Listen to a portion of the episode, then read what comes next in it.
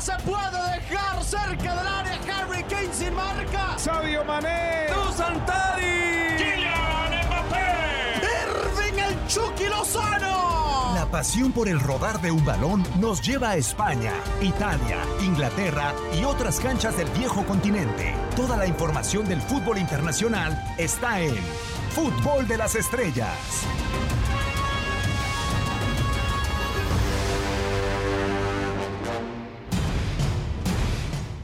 Bienvenidos, un placer saludarlos, sea de día, tarde, noche, sea el día que sea, lunes, martes, miércoles.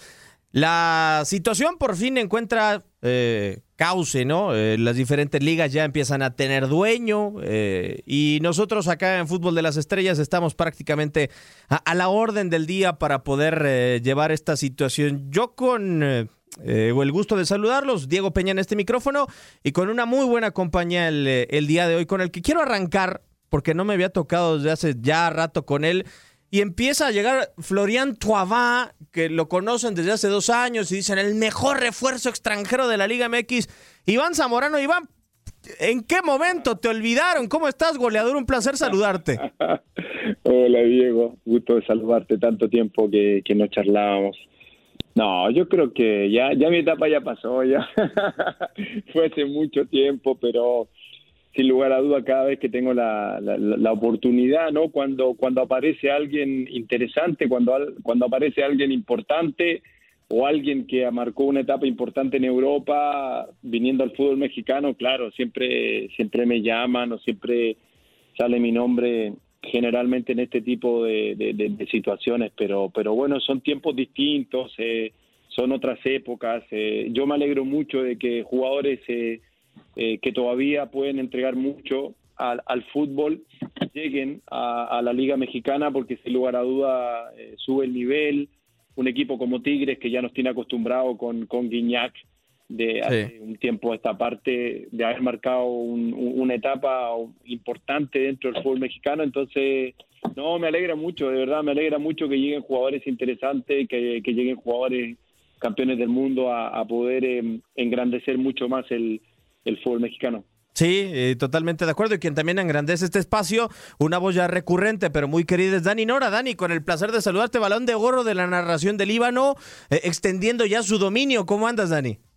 Muy bien, muy bien, contento de volver a ser titular en este espacio. Ojo que con Iván no me había tocado hacer dupla acá. ¿En serio? En la cancha sí, sí, sí, en la cancha sí, y debo decir con el permiso de, de Marcelo que nos fue mejor que la dupla Sazá.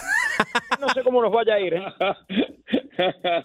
So- Soy tan matador como Salas, así que mal, mal no le fue a Iván conmigo en la cancha. Ah, bueno, ok. Entonces acá le vamos a tener que gritar como le gritaban en River, ¿no? Chileno, no.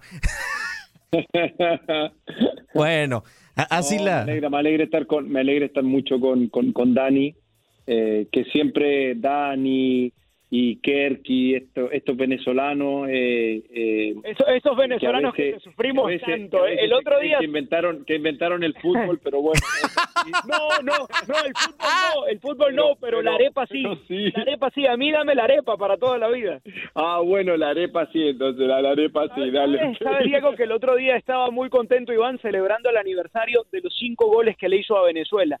Nadie nunca en la historia de la eliminatoria sudamericana ha marcado cinco goles en un partido. Bueno, No, Zamorano Dani, aparte- a, a Venezuela. Aparte, aparte sabes que lo que pasó se, se, se, se cumplían 24 años de, de, de, de- de esa de, ese partido y aparte el, el, el arquero de esa época de Venezuela justamente está en Chile, en Universidad de Chile, y justo tenía que ir a jugar al Monumental con Colo Colo, entonces se dio como todo una, una ¿Qué revuelta día para volver? ¿Qué en día para país. volver? es verdad. No, bueno, eh, es sensacional. O sea, esta clase de historias que les te- podemos tener eh, por acá en eh, Fútbol de las Estrellas, en tu DN Radio y en tu DN. Eh, historias también como la de Pep Guardiola, ¿no, Iván? ¿Quién llegaría a imaginar que rompería su molde en diferentes eh, aspectos? Pep Guardiola, eh, primero dirigir por quinto año consecutivo un equipo, que era algo que no nos tenía acostumbrado, y después hasta romper quizá su manera de jugar y de pensar y de ver el fútbol, ahora con este título de Premier League. Sí, yo creo que más que nada, si hay alguien que, que ya nos tiene acostumbrado a, a- a poder eh, generar eh, una... Yo creo que la palabra exacta yo creo que es un legado futbolístico, ¿no? Porque al fin y al cabo cuando uno cuando uno tiene la posibilidad de ver los equipos de, de, Guardiola, generalmente todos eh, tienen una misma línea futbolista, ¿no? Tienen una misma línea de una filosofía futbolística. Y yo creo que lo que ha hecho Guardiola es eso, que creo que a lo mejor pueden cambiar, como bien decías tú, algún tipo de detalles, algún tipo de situaciones. Por ejemplo, eh, en este último tiempo en el Manchester City, me parece que desde el punto de vista de lo que es eh, su forma, su estilo de juego, yo creo que mejoró mucho el tema defensivo. Y eso le permitió también eh, poder generar en el Manchester City un equipo casi prácticamente invencible, con una muy buena defensa. Y de ahí para adelante es extraño que equipos tan ofensivos como los de Guardiola, por ejemplo, tampoco jueguen con un número 9, o sea, es extrañísimo.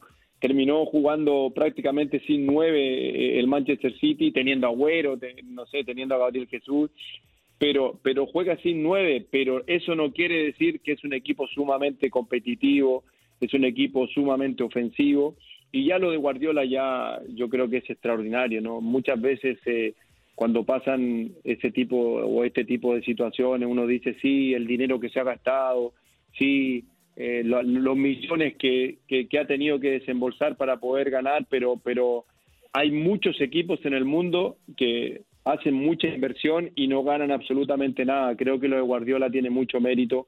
Me parece que para mí, en el papel, creo que es el favorito para ganar la Champions. Ya ganó eh, eh, la Premier y yo creo que Guardiola viene demostrando con crece que es uno de los jugadores que va a dejar un legado maravilloso eh, en, el fútbol. No es difícil de encontrar eh, un hombre porque tampoco este, es tan viejo, ¿no? O sea, es, es un jugador o es, es un entrenador joven también y ya su título número 31. Es realmente alucinante el palmarés que tiene Josep Guardiola y sin lugar a duda es un, es un ícono hoy día en el fútbol mundial.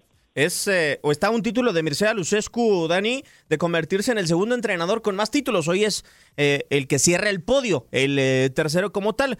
En la cima está un hombre que estuvo del otro lado de la ciudad, Sir Alex Ferguson. ¿Hasta qué punto comienza a ser comparable lo de Pep Guardiola de tomar un equipo muy discreto y de convertirlo en un grande poco a poco. Cierto que ya el Manchester United, antes de Sir Alex, tenía su historia, pero ¿hasta qué punto empieza a ser comparable lo de Sir Alex Ferguson con lo de Guardiola? Yo creo que, está lejos de ser comparable, sobre todo porque uno no piensa en un Guardiola que, vaya a estar tanto tiempo en el banco del City, así como estuvo Ferguson eh, en el banco del United. Y, por otra parte, yo creo que también tiene que pesar mucho la historia de ambos clubes. Eh, yo creo que recién la historia del City eh, empieza a encontrar eh, páginas doradas. Y digo recién y, trato de abarcar y abrir un poco más el, el abanico del tiempo, ¿no? Con esa liga que llega de la mano del ingeniero Pellegrini, donde ya la inversión era alta, porque muchos olvidarán y, creerán que la inversión ha llegado con Guardiola. No, este equipo hace rato que viene gastando dinero y viene gastando mucho dinero. Eh, desde el 2008, cuando llegan los nuevos dueños, la obsesión de este equipo se convirtió en tratar de emparejar un poco esa, esa historia eh, que, que, que, le pertenecía tanto al, United en, una ciudad eh, tan futbolera. Y, yo creo que lo han ido consiguiendo. Eh, a ver, si uno piensa en el City 15, 20 años atrás, es un proceso más o menos similar al que ha atravesado el, Atlético en España, que, que, era un equipo que no solía competir, que era un equipo que ni de milagro se asomaba por instancias decisivas de, de Europa y que de a poco con un, con un proyecto también a largo plazo, porque recién marcabas el, el, tema del, cuarto año de Guardiola, con un proyecto a largo plazo, en el que han tenido paciencia, en el que han entendido que la inversión no significa siempre resultados inmediatos, eh, pues empieza a dar sus frutos. Eh, Guardiola es un hombre que, que con el City eh, no había trascendido, entre comillas, en la Champions, pero siempre estaba. Es un equipo que siempre aparecía entre los ocho mejores. Y yo creo que no hay que olvidar de dónde viene este equipo. Eh, el cambio que le ha dado Guardiola desde su llegada es muy significativo, sumando títulos como nunca antes le había pasado en toda su historia. Este equipo, por ejemplo, cuando Ferguson, que recién lo mencionas, cuando Ferguson era campeón de Champions en Moscú frente al Chelsea en aquella final británica, el City era noveno en la Premier, sin ningún tipo de aspiración.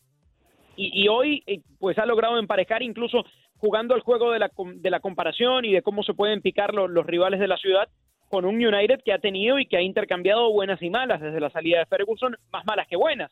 Entonces, en ese sentido, creo que incluso allí también ha ganado un poco la partida eh, eh, Guardiola. Y para mí es un técnico fantástico. Y, quizás en el principio a mí me molestaba un poco la resistencia que hay todavía de algún sector al trabajo de Guardiola, a los títulos de Guardiola, a decir sí, pero no ha ganado la Champions desde que salió del Barcelona o desde que no dirige a Messi.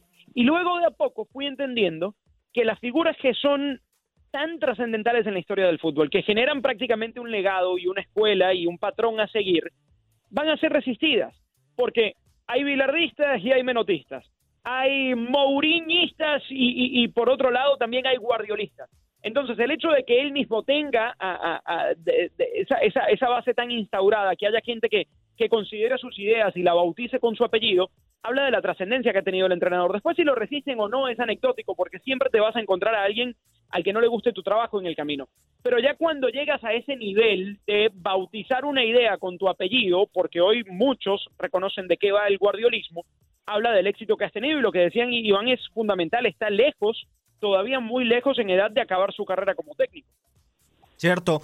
Eh, yo lo que encuentro en esta transición de Pep como para cambiar ideologías y, tú lo, lo, tienes bien estudiado, Iván, porque te conocemos y estás al detalle de cómo se van conformando los planteles y demás. Yo encuentro, creo, no sé si llamarle una grieta o un punto y aparte en esa eliminación que tienen en contra del Tottenham, cómo empieza a fichar el Manchester City, porque tú hablabas del gasto que tiene el conjunto de los Citizens, comparándolo, por ejemplo, con el Paris Saint Germain, ¿no? Que se, que se fija en figuras de gran talla, pero que al final no sé si ya está conformado como un gran plantel, como sí parece que tiene una ideología el City. Yo lo que encuentro, Iván, es que el City con Pep empieza a darse cuenta que hay que contratar futbolistas mejor en la parte defensiva y a pesar de que venden al héroe Sané no buscan adelante de nuevo, ¿no? Eh, primero van por Rodri Hernández, un, excelente contención, y después van sobre Rubén Díaz, que creo que no era la primera opción. Y, después todavía, por si le hubiera faltado alguien en caso de una lesión de Rubén Díaz, tiene guardado a Emeric Laporte y a Nathan Ake, que se lo trajo del Bournemouth, ¿no? O sea, como que Pep Guardiola entendió bastante bien la lección en el tema defensivo. Sí, sí, la entendió perfectamente, y como, y como tú bien decías, cuando, cuando uno ve que en el tiempo hay algo que, que falta por encajar, yo creo que esas, esas grietas que tenía el Manchester City a la hora de poder eh, sacar esos resultados eh, que a la larga y al final le garantizaban poder jugar, como en este caso, finales de Champions, eh, ganar la Premier League, ganar las, las copas de, que, que, que, hay en Inglaterra. Sin lugar a dudas, yo creo que Pep se dio cuenta de que había una grieta importante en defensa. Creo que a lo largo del tiempo creo que un entrenador tiene que tener también esa capacidad como para darse cuenta que hay algo que no está funcionando producto de a lo mejor de esa envergadura eh, ofensiva que genera eh, los equipos de, de Pep Guardiola. Para mí lo de, lo, de Rubén Díaz es clave. Es, un jugador que pareciera que jugara toda la vida en el Manchester City. Creo que le vino a, a, mantener un, un, equilibrio defensivo que, que, que, es extraordinario. Yo creo que el año de Gundogan eh, para mí es un tipo que defiende bien, ataca bien, crea bien, contiene al equipo, lidera, o sea, yo creo que muchas veces eh, eh, resulta que, que la suma de tantas cosas, de tantos detalles que no funcionaban dentro de un plantel para poder conseguir metas y objetivos, yo creo que este año sí se ve un, un equipo sumamente, sumamente sólido y yo creo que también, y eso lo dijiste al principio tú, Diego, yo creo que también ha afectado un poco en, el tiempo que lleva Guardiola en el equipo, porque en todos los equipos ha estado tres años. Ya este es el quinto año de Guardiola en un equipo que jamás lo había, le había ocurrido, pero yo creo que también el hecho de, formar con, con, García, con, con, con, con Chiqui Beguiristán desde afuera, o sea, han formado un grupo con, con Lillo, que llegó este año, o sea, yo creo que han formado un grupo humano eh, en donde los objetivos, eh, las metas son pero al detalle. Y, eso por supuesto que a la larga yo creo que lo, que muestra el Manchester City en la cancha es, es indiscutible. Y, me parece que vamos a ver una gran final de Champions. Eh, ya Guardiola se soltó el tema de, ya ganar la, la, Premier y yo creo que va a enfocar su visión eh, eh, en, poder eh, ganar después de tanto tiempo la Champions. No, debe de, porque está en la antesala de, por si fuera poco, Dani, y, porque también, como dice Iván, o sea, las situaciones se han acomodado, está con un fabuloso grupo humano y la regularidad yo no nada más la traduce a un torneo, sino que un tipo que te gana tres de cuatro Premier Leagues en estos años, es porque ya también demuestra que el conjunto del Manchester City tiene cierto peso dentro de la Premier League, tan cierto peso que tiene que influyó en el tema de la Superliga, por ejemplo, e, en el fútbol eh, inglés, pero también en el tema cancha, o sea, hablando de que, por ejemplo, hemos tenido años brillantes de Kevin De Bruyne eh, y que hoy Kevin De Bruyne sí e, es la cereza del pastel, pero adornado por lo que ha hecho Gundogan, como decía Iván, o adornado por lo de Phil Foden, o adornado por lo de la defensa. Hoy el equipo está más parejo que nunca, creo. Bueno, incluso por lo de Marés, que también ha sido fundamental, eh, incluso en Champions, ¿no? Participando en Champions, y, eso habla de cómo ha mantenido sano un grupo en, el que se sienten importantes todos. Eh, porque vaya que hay que decirle a Gabriel Jesús que no va a jugar, eh, porque vaya que hay que mantener a Agüero también al margen e, e, ir incluyéndolo de a poco, pero sí, o sea, yo, yo me quedo con eso que decías de, de cómo ha ganado eh, preponderancia a este equipo en Inglaterra, algo que, antes no ocurría. Y, pudo haber comprado gran parte de eso, sí, pero como gastó City, gastaron otros tantos. Eh, y, especialmente los clubes ingleses. O sea, no olvidemos la inversión que ha hecho históricamente Abramovich con Chelsea, la inversión que han hecho los Glazers con el Manchester United. Eh, quizás en una menor medida Liverpool también, pero pasó por una reconversión total del equipo con una cantidad de, de, salidas y llegadas desde, desde, desde que asumió Jürgen Klopp en el 2015.